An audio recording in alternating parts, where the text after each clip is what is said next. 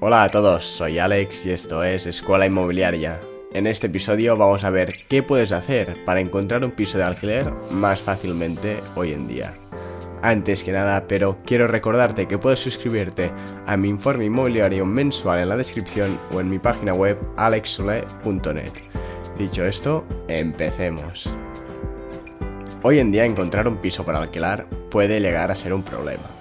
Esto se debe a que hay mucha gente buscando pisos para alquilar, y los pocos pisos que salen a alquiler, la mayoría no llegan ni a anunciarse. De hecho, el otro día nos vino un cliente que quería alquilar su piso. Lo fuimos a ver y al día siguiente ya lo teníamos reservado. No pasaron ni 24 horas desde que vimos el piso por primera vez hasta que se hizo la reserva. Y esto pasa mucho más de lo que os pensáis. Los pocos pisos que llegan a anunciarse en los portales inmobiliarios son o bien de particulares o bien esos que nadie quiere por sus condiciones o su precio desorbitado. Y aún así, la verdad es que de particulares hay muy pocos, ya que estos acostumbran a alquilarlos a personas que ya conocen o antiguos inquilinos. Es por esta razón que es probable que lleves tiempo buscando piso para alquilar y no lo encuentres. Porque la mayoría de transacciones y alquileres no llegan a ver la luz de los portales inmobiliarios. Y ahora la pregunta es, ¿y cómo consigo que me ofrezcan a mí los pisos en alquiler antes de que sean anunciados? ¿Cómo puedo entrar en este tipo de lista prioritaria? Pues muy simple, haciendo que las inmobiliarias confíen en ti. Obviamente, por otro lado, puedes hacer saber a tu círculo de amigos y familiares y personas más cercanas que estás buscando un piso en alquiler para así poder llegar a esos particulares también que puedan querer alquilar su piso. Por otro lado, la gran fuente de alquileres o de pisos en alquiler son las inmobiliarias. Así que en este episodio nos vamos a centrar en cómo hacer que éstas confíen en ti y te manden o te hagan llegar estas oportunidades que salen en alquiler antes que decírselo al resto de personas que tienen en esa lista de alquiler. Así que, para hacer que las inmobiliarias confíen en ti, lo que te recomiendo es que cojas un día y te vayas a tu inmobiliaria de confianza o alguna inmobiliaria local y les expliques un poco lo que estás buscando. Pero esto no es todo. Por ejemplo, en mi caso, cada día tenemos varias personas que nos piden por pisos en alquiler y por desgracia tenemos que decirles que no tenemos ninguno, ya que los pocos que conseguimos los alquilamos al instante.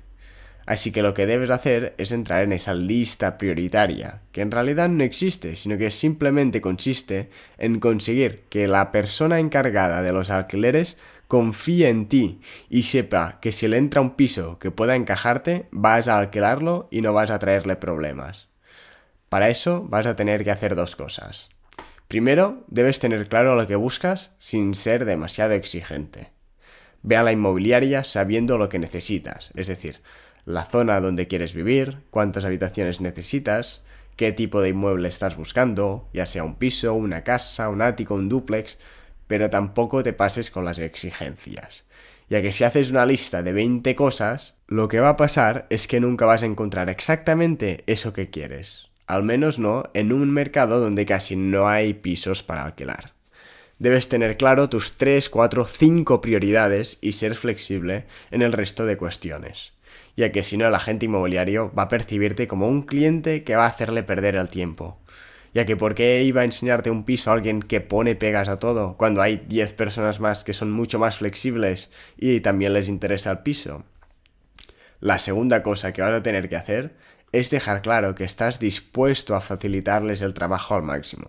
Es decir, ten ya toda la documentación preparada, si hace falta, dales las referencias de tus antiguas arrendadoras para que contacten con ellos si quieren y vean que siempre pagas a tiempo y sin problemas. Hacerles ver que puedes pagar la fianza, los honorarios y todo lo que deba pagarse desde buen principio sin problemas y que vas a hacerlo de buena gana. Si haces todo esto, el agente inmobiliario va a percibirte como alguien que quiere alquilar y que no va a traer problemas al momento de hacerlo ya que la gente no solo quiere alquilar el piso, sino también asegurarse de que mete a alguien que no va a traerle problemas ni a él ni al propietario, que al fin del día es su cliente. Si tú consigues hacerle ver que eres un buen inquilino y que no vas a traer problemas, no vas a tener ningún problema alguno para conseguir que cuando consigan un piso para alquilar que pueda encajarte, seas la primera persona a la que llamen. Luego, cuando te llamen, asegúrate de hacer la visita y estar dispuesto a firmar el contrato lo más rápido posible, si eso es lo que quiere el propietario. Debes estar preparado. No fuerces las cosas, pero debes facilitar el poder ir según los tiempos que haya marcado el propietario, para asegurarte que no saltan a la siguiente persona de la lista.